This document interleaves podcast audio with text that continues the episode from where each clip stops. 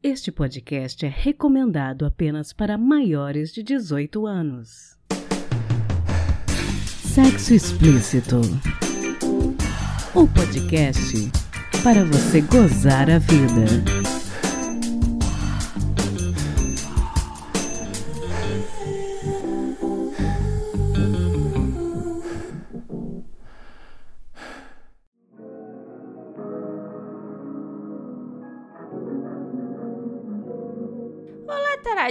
Tudo bem com vocês? Aqui quem fala é Priscila Armani e este é o Sexo Explícito. E hoje nós vamos falar de um assunto bastante delicado.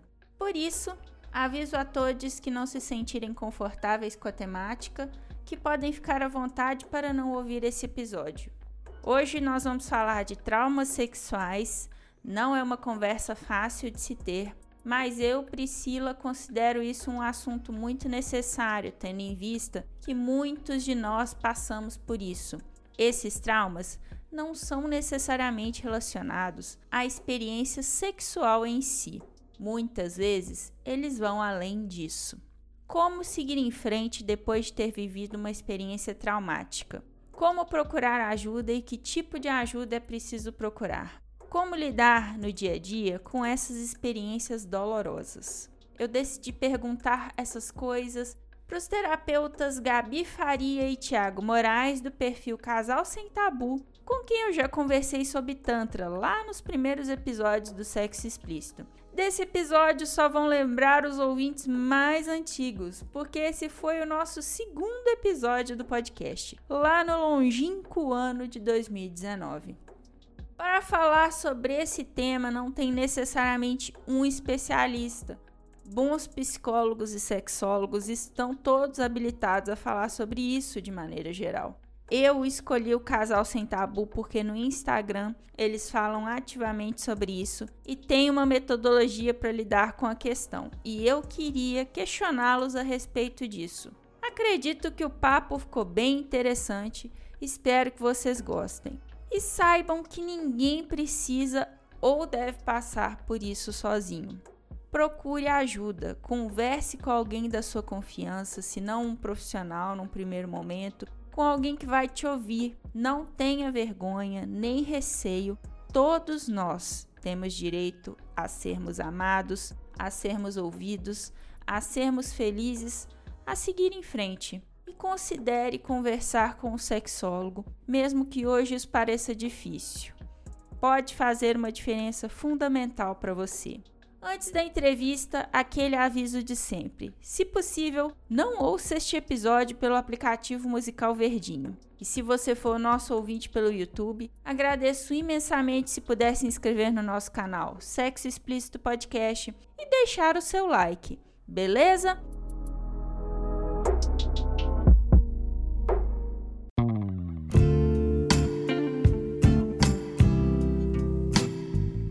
Bom, gente, eu gostaria que vocês, por favor, se apresentassem dizendo quem vocês são, os seus pronomes e o que, que vocês fazem. Olá, eu sou Gabriele Faria, sou terapeuta especializada em relacionamento e sexualidade. Ei, eu sou Tiago, Tiago Moraes, também terapeuta, é, com formação em psicologia e um apaixonado pelas, pelos conhecimentos orientais, então busco muito conhecimento na medicina tradicional chinesa, é, no Tantra, né? E busco integrar isso nos processos terapêuticos. Bom, já faz um tempinho desde a última vez que a gente conversou, né? Pré-pandemia, logo no começo do sexo explícito. E de lá para cá mudaram algumas coisas, né? Acompanho vocês no Instagram já tem um tempinho. E me chamou a atenção três posts que vocês fizeram sobre traumas sexuais e eu queria saber o que que vocês consideram como sendo trauma sexual. Então, trauma sexual são momentos, situações no qual a pessoa vivenciou ou até mesmo presenciou algo ligado à sexualidade, não só ao sexo em si, o ato em si. E que esse fato que ela presenciou, que ela vivenciou, gerou um trauma psicológico e até mesmo físico. a gente pode considerar dentro disso é, traumas que não necessariamente são ligados diretamente à atividade sexual. Então, tipo, às vezes quem vive um relacionamento abusivo, abuso psicológico. Exatamente. E aí a gente classifica de algumas maneiras. Então, não só o sexo, a prática sexual em si é considerado um trauma sexual. O trauma sexual, ele é mais amplo do que a gente pode imaginar, do que se é falado, né? É, eu acho interessante incluir também que o trauma, o trauma é uma ruptura, né? O trauma é uma ruptura no movimento de vida, né? Então, quando a pessoa experimenta uma, uma vivência, um acontecimento que é muito intenso e que a pessoa não dá conta, né? Uma excitação sexual na infância, por exemplo, é uma experiência que é superior à capacidade daquela criança de aguentar, é como se o, o, o sistema nervoso ele rompesse, ele tivesse uma ruptura, né? E aquilo fica marcado, fica marcado não só na mente da pessoa, mas fica marcado também no corpo. E essa, essa marca no corpo, essa marca na mente vão gerar é, limitações em vários aspectos da vida. Bom, e por que, que vocês decidiram falar a respeito disso nesses posts no Instagram? Então, Pri, nós trabalhamos com sexualidade humana e é algo muito recorrente para gente, casos voltados a traumas. E muitas vezes as pessoas elas não necessariamente têm consciência que aquelas ações, as atitudes do dia a dia, ou até mesmo a forma como lidam com o prazer, está ligado a algum trauma. E quando eu decidi escrever isso e falar sobre isso, foi porque eu fiz o atendimento de uma mulher que passou por diversas tipos de terapia, estava né, com acompanhamento psiquiátrico e um monte de coisa. E quando eu percebi as reações corporais e fui fazendo determinados tipos de pergunta, para mim ficou claro que ela havia sofrido um abuso sexual, que ela havia sido é, estuprada. E todo o comportamento dela ao longo da vida de reatividade, de dificuldades de se relacionar, dificuldades financeiras, estavam ligados a um trauma sexual. E quando ela se desabou em chorar, ela falou para mim assim: "Você é a primeira pessoa que notou que eu já havia sido estuprada." Apenas pelas reações corporais dela e obviamente por todo as perguntas certas, né? E as respostas que ela me dava sobre o comportamento dela ao longo de mais de 25 anos pós-trauma. Então, isso me trouxe uma clareza de o quanto as pessoas não têm uma noção, uma consciência do que é um trauma sexual e o quanto ele reverbera na vida das pessoas, né, no dia a dia. Porque quando a gente fala de trauma, a gente só pensa em estupro. Mas é, como eu falei, bem mais amplo e os sinais, eles são tão claros como também podem ser sutis.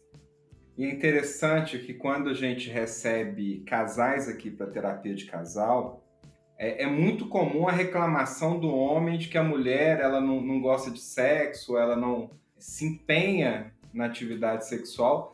E quando a gente vai trabalhar, o que a gente percebe é uma mulher que de fato ela tem um histórico de vida que não faz com que o sexo seja uma experiência agradável, e um homem que na maioria das vezes não consegue perceber a mulher que está com ele e fica numa lógica de que ela tem uma obrigação de fazer alguma coisa, né? E nesses casos é muito comum a mulher ficar se retraumatizando ao longo da relação, né? E essa retraumatização da mulher ao longo da relação, ela vai gerar não só dificuldades na vida da mulher, é, muitas vezes doença, mas também dificuldades na, na vida da família inteira, incluindo os filhos. A gente fala muito também das mulheres, mas a gente também já atendeu casos de homens aqui que não tinham consciência das dificuldades é, sexuais deles, né, as disfunções estavam ligadas a traumas sexuais. As compulsões. As compulsões masculinas, né, estavam ligadas a traumas sexuais. Então, assim, a gente está sempre falando sobre isso, mas da forma como foi escrito, foi um grito para talvez a forma que te acham agressiva, a ovelha negra da família, a reatividade toda que você tem, é porque você sofreu um trauma e esse trauma reverbera. Se não olhar para isso, a tendência é só piorar. E aí vai para o corpo, né? A metafísica está aí e fala, deixa isso muito claro. A psicossomática também. O corpo ele traz sinais claros do que está no nosso inconsciente.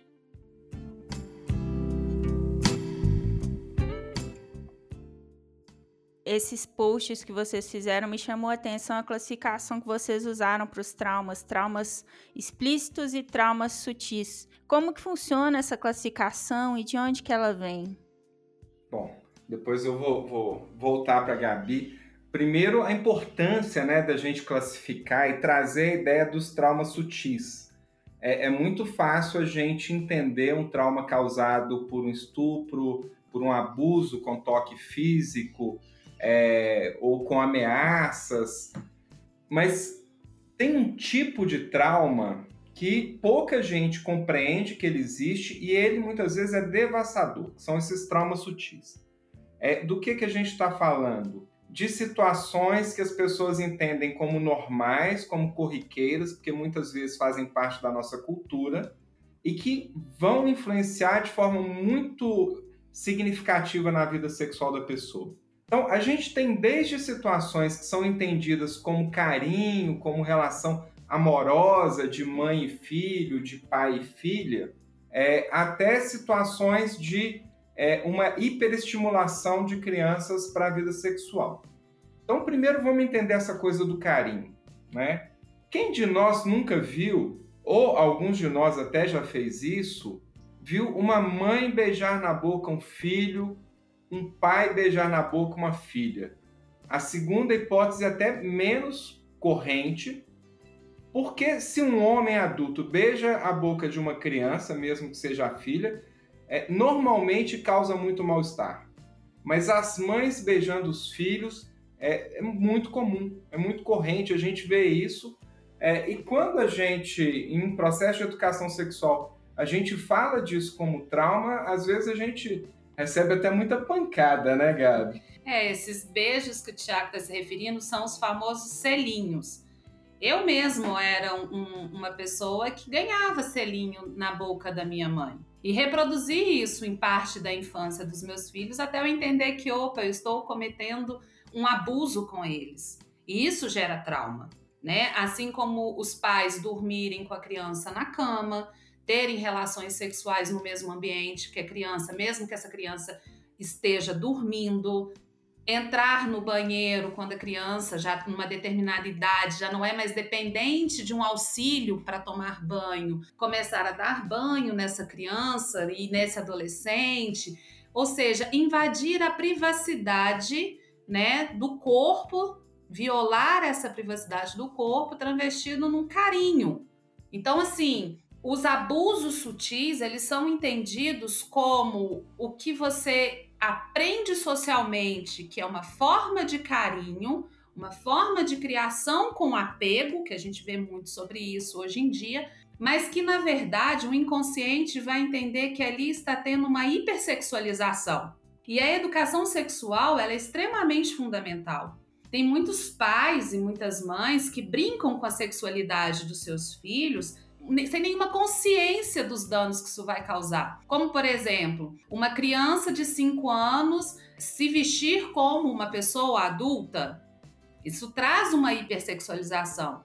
Vai fazer com que a criança tenha comportamentos mais para frente. Aquela brincadeira, né?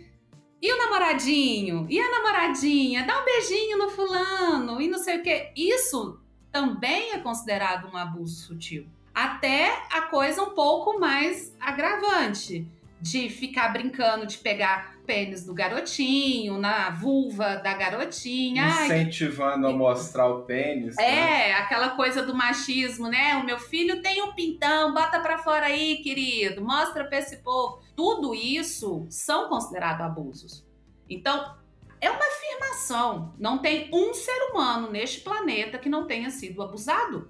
Não tem um ser humano neste planeta que não tenha um mínimo de resquício de trauma sexual. E isso, dependendo dos níveis, né, de como isso começou, e todo mundo começa na infância, é, é, bom deixar isso claro, e a gente vai reproduzindo ao longo da vida, porque a gente começa a normatizar, normalizar, né, situações que nós fomos ensinados a como se aquilo ali fosse normal, é, a gente vai normatizando tanto as coisas que quando nós crescemos, nós vamos nos relacionar com o quê? Com pessoas que nos abusam. E aí a gente vai para os abusos mais graves. Um relacionamento abusivo nunca começa na vida adulta, né? Priscila, eu vou, vou tomar liberdade de esticar um pouquinho a, a resposta. Primeiro, pelo seguinte: quando a gente fala essas coisas, parece que a gente é um casal é, super careta, quadrado, conservador, né? É só para lembrar, a gente tem um perfil de trabalho que chama Casal Sem Tabu. A gente trabalha com tantra, com massagem tântrica, com orgasmo. Então aqui não tem essa coisa da, da quadradice, né? Mas a coisa do trauma sutil é uma oportunidade para a gente falar também que os homens também são abusados sexualmente na infância e numa é, proporção gigantesca. Porque a maioria de nós homens, desde muito pequeno, é estimulado a ter, buscar uma vida sexual.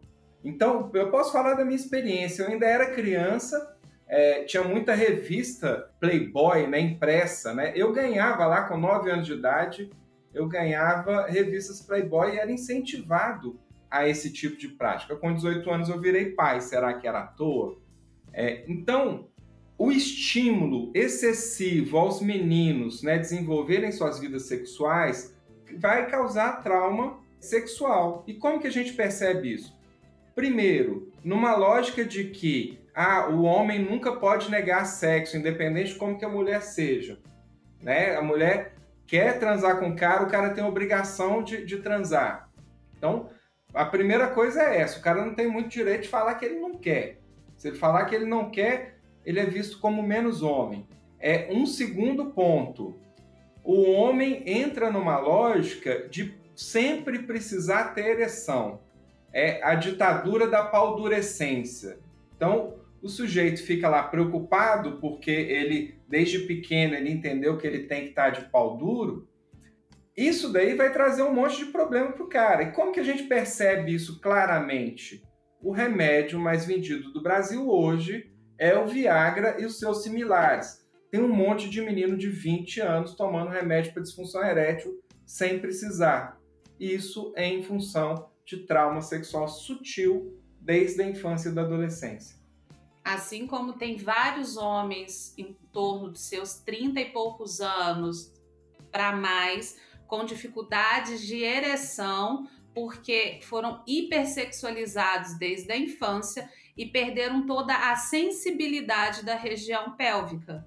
Logo, isso vai gerando mais trauma, porque eles vão se medicando mais, vai chegando uma etapa que o medicamento já não faz mais efeito, e eles vão para pornografia em excesso e começam a contratar garotas de programa, contratar é, travestis, contratar garotos também de programa, porque eles vão em busca de entender por que, que o amiguinho deles não sobe. Aí tem que aumentar a intensidade até não poder até mais para achar que vai resolver o problema, né? E não é diferente também das mulheres que são hipersexualizadas e que usam essa sensibilidade a ponto de pararem de sentir.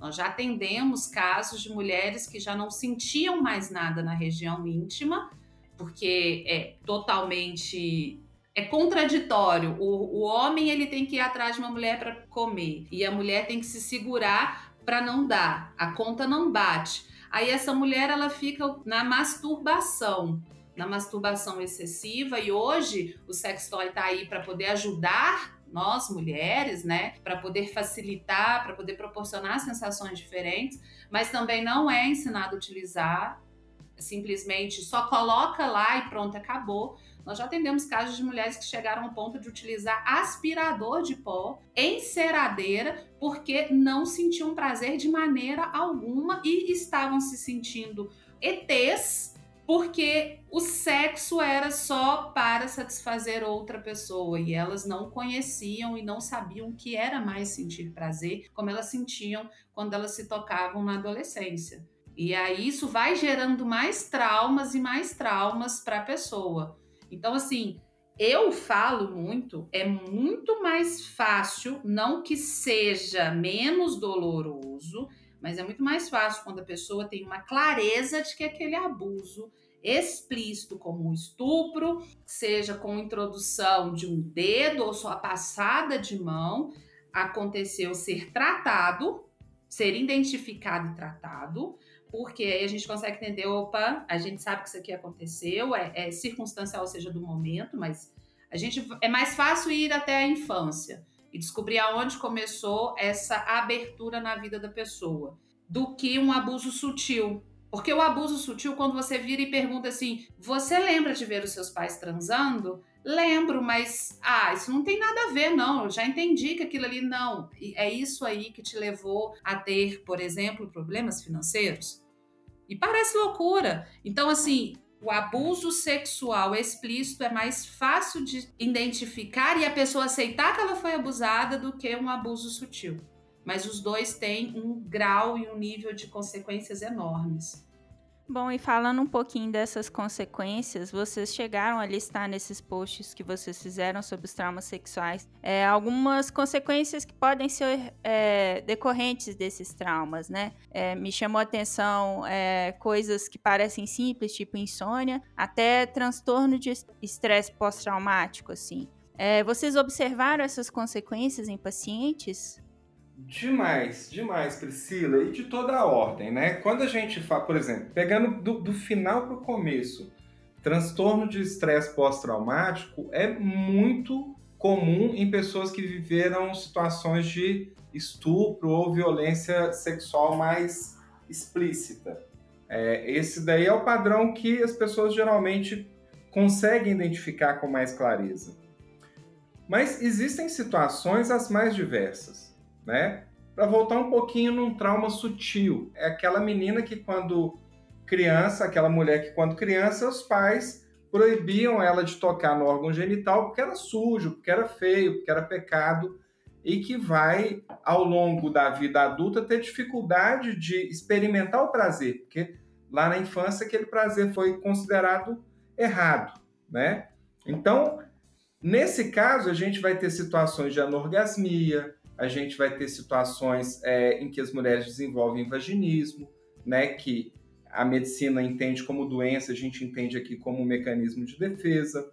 A gente vai ter uma série de consequências físicas, né? A ansiedade é uma, uma situação muito comum em quem é vítima de violência sexual. Estou lembrando aqui um caso recente é, de uma cliente que foi vítima de abuso é, sexual numa aglomeração e ela não consegue num show, por exemplo, porque a, a coisa de muitas pessoas em volta dispara nela o gatilho de ansiedade da violência sexual que ela sofreu lá no começo da adolescência. Então, a quantidade de tipos de consequência é quase infinito, porque o que vai acontecer é, no abuso sexual, principalmente no, no explícito e violento, é, o corpo vai fazer uma marcação de susto, né? Isso vai disparar adrenalina, cortisol, a pessoa vai ter alguma experiência de taquicardia, a respiração ela vai ficar mais curta, mais difícil, né? Sintomas aí de ansiedade. E nas situações que a pessoa encontrar com alguma situação que lembre a violência, ela vai disparar. Mas tem outros tipos de consequência também que são mais complexos e que vão impactar na vida adulta, na coisa é, de relacionamento, na vida profissional, que aí eu queria que a Gabi falasse um pouquinho mais disso. As consequências de um trauma sexual, eles começam praticamente de imediato e os sinais raramente são notados.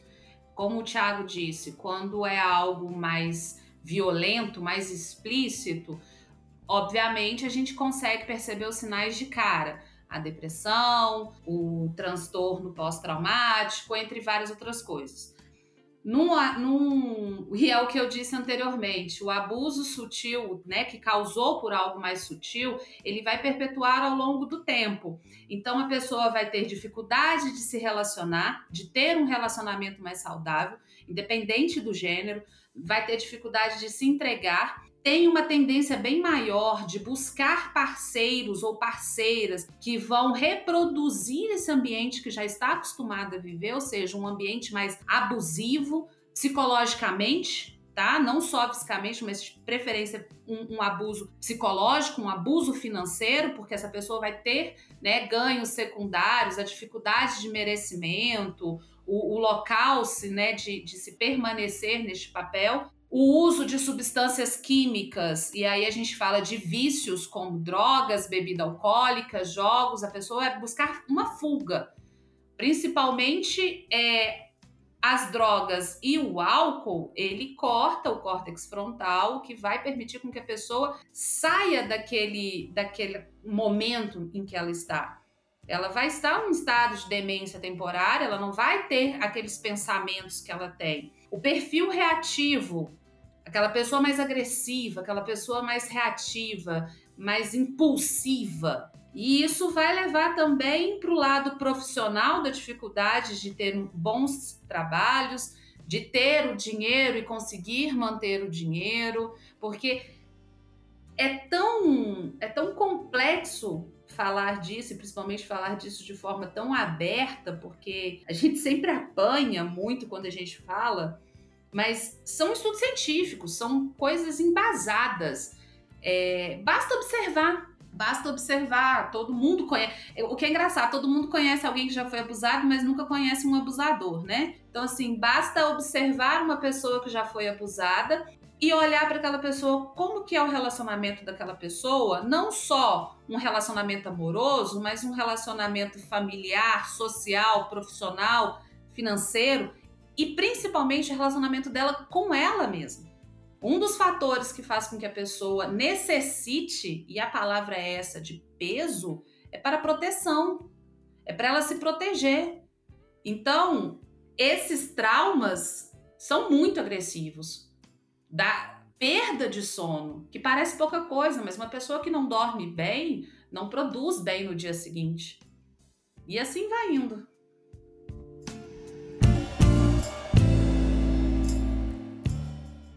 Bom, e qual que é a proposta de vocês para o tratamento desses traumas? Bom, Priscila, pr primeiro é importante a gente localizar né, que são três níveis que isso vai impactar na vida da pessoa. Na relação dela com ela mesma, na relação dela com o outro e na relação dela com o mundo, com a família, com a sociedade, tá? Então, em primeiro lugar, a relação dela com ela mesma. Então a gente trabalha em duas linhas. Uma linha que é para entender a história de vida, para entender como que a pessoa né, chegou até aquele momento. A partir disso, a gente consegue identificar o que, que comprometeu o desenvolvimento e quais os recursos que essa pessoa tem para potencializar essa melhoria de qualidade de vida. E, por um outro lado, a relação dela com o corpo, como que ela se relaciona com o corpo, com as sensações corporais, porque quando a gente está falando de sexo, a gente está falando de sensações corporais de prazer, mas numa pessoa que foi traumatizada, essa relação de prazer ela pode gerar uma angústia muito grande e muita ansiedade. Então ela não vai acessar o prazer. Antes de acessar o prazer, ela vai disparar os gatilhos. Então, nesse aspecto corporal, a gente precisa ressignificar as sensações. Então, é um trabalho que envolve meditação, que envolve tantra, que envolve várias outras coisas. Na relação dela com o outro ou com a outra, né, e a gente pode falar dos relacionamentos conjugais, e na relação dela com o mundo, com a família, com o sistema, Aí a gente trabalha muito com terapia sistêmica para entender, porque na relação com o outro, a gente precisa se entregar, a gente precisa confiar no outro, a gente precisa desenvolver intimidade, né? Intimidade é uma coisa muito mais profunda do que namorar pelado. Se eu tô acostumado a não confiar nas pessoas, é muito difícil eu estar tá no relacionamento e estar tá, de fato 100%, estar tá entregue naquele relacionamento tá? E nesse terceiro nível mais amplo, é como que eu me localizo no mundo, como que eu me localizo na minha família. Eu tenho uma função na minha família é, que me prende à minha família de origem, ou eu tenho liberdade para desenvolver a minha vida? Eu posso estar no mundo e me sentir merecedor das coisas boas que tem no mundo, ou eu aprendi, né, quando eu fui traumatizado, que eu sou castigado cada vez que eu vou buscar alguma coisa que seja boa para mim no mundo. Então, tudo isso precisa ser trabalhado através de terapia com técnicas adequadas para cada tipo de situação. E nem todo mundo vai direto para o Tantra, e nem todo mundo passa sequer pela terapia tântrica. É, por uma das ferramentas da terapia tântrica, que é a massagem, isso vai de caso para caso, do tempo da pessoa. A gente usa, como o Tiago disse, o Tantra, as meditações, a respiração, a gente usa questões sistêmicas nisso, e nós usamos também é, a educação sexual, a sexologia, o genograma, entre várias outras coisas. Então, não tem uma receita pronta não tem como virar e falar assim: olha, a gente trabalha assim, assim, assim, assado. Aqui nós temos como objetivo, bem claro nos nossos atendimentos, que cada um tem a história, que por mais que seja similar ou parecida com A, B ou C, aquela dor ali, ela deve ser tratada de maneira diferente, porque é um indivíduo. Então, assim, ah, fulano foi estuprado aos 12 anos e ciclano foi estuprado aos 12 anos, então a gente vai trabalhar assim, assim, assim, assado. Não. Então, vai de caso para caso, mas nós procuramos ao longo desse tempo todo, desde, inclusive da última vez que a gente conversou, Pri, a intensificar mais o nosso lado profissional, porque a demanda ela é muito alta. Então, assim, não tem um cardápio certinho, não tem uma receita pronta de que vamos começar com A e terminar de tal forma. Cada caso a gente acolhe e nós vamos trabalhando aqui em conjunto e dentro da necessidade e inclusive de como aquela pessoa vai conseguir lidar com aquele processo. Então, tem processos que são mais rápidos e tem processos que estendem um pouquinho mais de tempo. Muito interessante. Bom, esse é um tema bastante delicado e eu não posso deixar de perguntar para vocês que conselho vocês dariam para quem talvez esteja ouvindo e passou por isso e não sabe como lidar com essa dor ou o que fazer. Buscar ajuda. Buscar ajuda. A coisa mais difícil para quem passou por isso foi ter que ficar em silêncio, né? É quando a gente atende uma pessoa vítima de violência sexual, o que geralmente mais doeu nas pessoas foi não poder buscar ajuda, foi não poder dividir com alguém aquilo que, que viveu, né? Ninguém consegue sair disso sozinho, até porque uma das, um dos passos para a cura é conseguir falar, é conseguir lidar com aquela situação. Então, Gabi deve ter outras sugestões além dessa, mas essa eu creio que é a, a, a básica. Buscar ajuda, busca quem possa de verdade ajudar para poder ter uma vida plena, para poder ter uma vida de mais realização. Uma pessoa que está aí do outro lado, independente do gênero, que, que tenha passado, tenha consciência ou se identifica com alguns dos sinais que estão nos posts, é, que estão escritos lá traumas sexuais. Em primeiro lugar, você não tem culpa. Entender que você não tem culpa, tá? É, segundo lugar, buscar ajuda profissional. Não adianta achar que a academia vai ser a terapia, que o bar com os amigos vai ser a terapia e ficar reclamando vai ser a terapia. Tem que buscar ajuda. Eu sou uma sobrevivente de abuso sexual, de traumas pesados sexuais. E eu só consegui entender como que eu funcionava depois que eu encarei a terapia, de fato. E aí eu pude perceber que o que eu achava que era a primeira vez não tinha sido a primeira vez. E eu consigo falar sobre isso hoje com muita naturalidade, porque eu já entendi o que aconteceu comigo. E hoje eu não permito que aconteça mais. Porque quando a gente é abusado sexualmente e a gente olha à nossa volta, nós somos abusados em várias outras áreas da nossa vida. E tem como parar isso. Então tem que buscar ajuda. Se realmente quer, né, curar, ressignificar, mudar o rumo da vida, ter luz, o nome que as pessoas gostariam de dar para este momento da vida, é encarar os, as próprias sombras. Todo mundo tem sombra. É encarar as próprias sombras, buscar a terapia, porque só assim né? Igual eu falei nas postagens, sozinho a gente não resolve. Ficar em silêncio e falar, eu vou esquecer isso, pode ter certeza que a gente não esquece. O corpo, ele somatiza não só em doenças, mas ele modifica o formato do nosso corpo. Literalmente. Bom, eu vou aproveitar para avisar os ouvintes que eu vou colocar no link desse episódio no site do Sexo Explícito os três posts de vocês, né? para o pessoal ter mais noção do que, que a gente está falando e tal, e do conteúdo que vocês disponibilizam. Mas eu também queria pedir para quem tiver interesse, às vezes, de saber um pouco mais sobre esse assunto, se vocês teriam sugestões de livros, filmes ou séries que talvez abordem essa temática. Priscila, não tem muito conteúdo claro e, e, de fácil acesso para as pessoas que não sejam conteúdos mais de estudo. É óbvio que existem filmes, como por exemplo aquele 13 Porquês. Ali a gente vê aquela série, a gente vê é, claramente o que, que um trauma sexual causa na vida, não só de quem vivenciou, mas de quem está em torno dela. Existem uma outra série de livros que depois eu posso estar tá mandando para você tanto livros para estudo, para as pessoas estarem dando uma estudada. Não tentem se terapeutizar, viu, galera? Isso é importantíssimo. Não dá certo, vai por mim. Mas uma série forte e que mostra claramente o quanto um trauma sexual e a busca por tentar resolver sozinho aquele trauma sexual e o silêncio que a gente faz daquilo, o quanto que aquilo atinge quem passou e quem tá em torno. Então, assim, aquela série 13 porquês é a que eu sempre falo. Quer entender por que, que você é assim? Assiste então 13 porquês, já que você não tá afim de me ouvir. Já que você não tá acreditando no que eu tô dizendo. Porque o seu comportamento tá igual.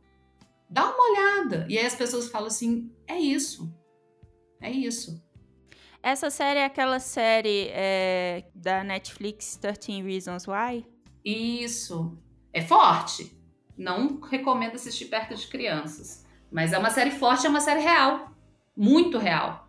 Né? A menina que bebe e aí ela fica muito bêbada na balada, o cara se acha no direito de violar o corpo dela. A outra que se apaixona pelo playboyzinho da escola e não quer transar com ele, mas ele embebeda ela e aí transa. E aí, quando vai ver, não era uma menina, como uma ficou calada, todas as outras também, né, tiveram os seus medos e também se calaram. E quando explodiu, tinha uma caixa com fotos de várias, né? Então, assim, são várias situações que, que lá mostra vários tipos de abuso, do sutil ao explícito. Muito interessante.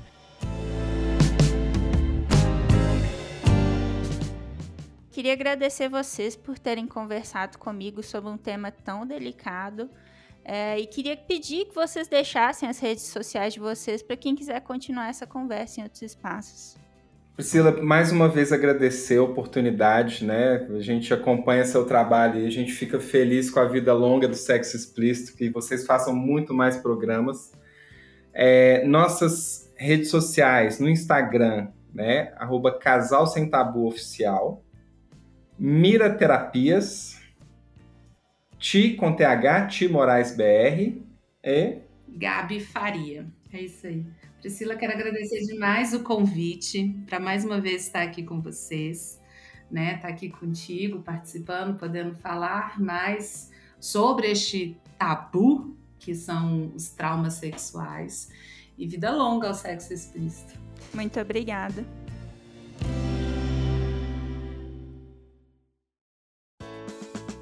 Se toca.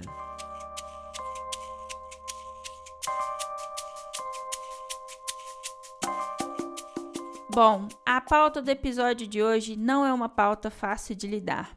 Então, eu decidi deixar aqui uma dica de um documentário que está na Netflix e que dá a todas as mulheres a esperança de verem os seus abusadores punidos pelos crimes que cometeram. O documentário Atleta A de 2020 traz a história da ginasta norte-americana Meg Nichols, ganhadora de medalha de ouro no Campeonato Mundial de Ginástica Olímpica, e sobre a decisão dela, em 2015, de denunciar o médico da Federação de Ginástica dos Estados Unidos, Larry Nassar, por abusos sexuais que ele cometia dentro da instituição contra todas as atletas há mais de 30 anos. Silenciada pela própria federação, Meg decide procurar a imprensa para fazer as denúncias, e isso levou a que o médico tenha sido julgado e condenado a mais de 300 anos de prisão por abusos sexuais cometidos contra mais de 500 mulheres. Nassar era um verdadeiro predador e, colocando a necessidade de vitórias acima do bem-estar das atletas, a Federação de Ginástica dos Estados Unidos permitiu que ele fizesse muitas vítimas é de embrulhar o estômago, mas infelizmente muitas das medalhas obtidas pelo país na ginástica olímpica desde os anos 1980 custaram às atletas norte-americanas muito mais do que esforço e dedicação. E é admirável que, mesmo sob toda essa violência física e psicológica, elas ainda tenham conseguido serem as atletas fenomenais que são que só mostra que elas não são vítimas, mas sim sobreviventes e que conseguiram, unidas, ver a justiça ser feita.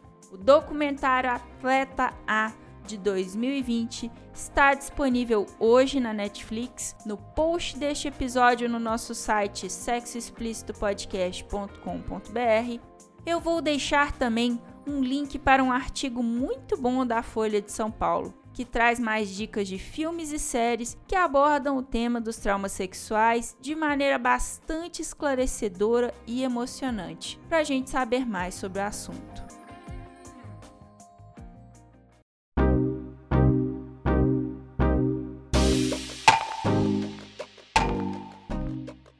Este foi mais um episódio do podcast Sexo Explícito. Lembrando que todas as informações sobre esse e os demais episódios estão em sexoexplicitopodcast.com.br. Nosso site é o melhor lugar você ouvir o nosso podcast. Pedimos a você que, se possível, não ouça o Sexo Explícito pelo aplicativo Verdinho. Este programa foi editado pela Voz Ativa Produções, produtora de audiovisual independente de protagonismo preto, feminino e LGBTQIA.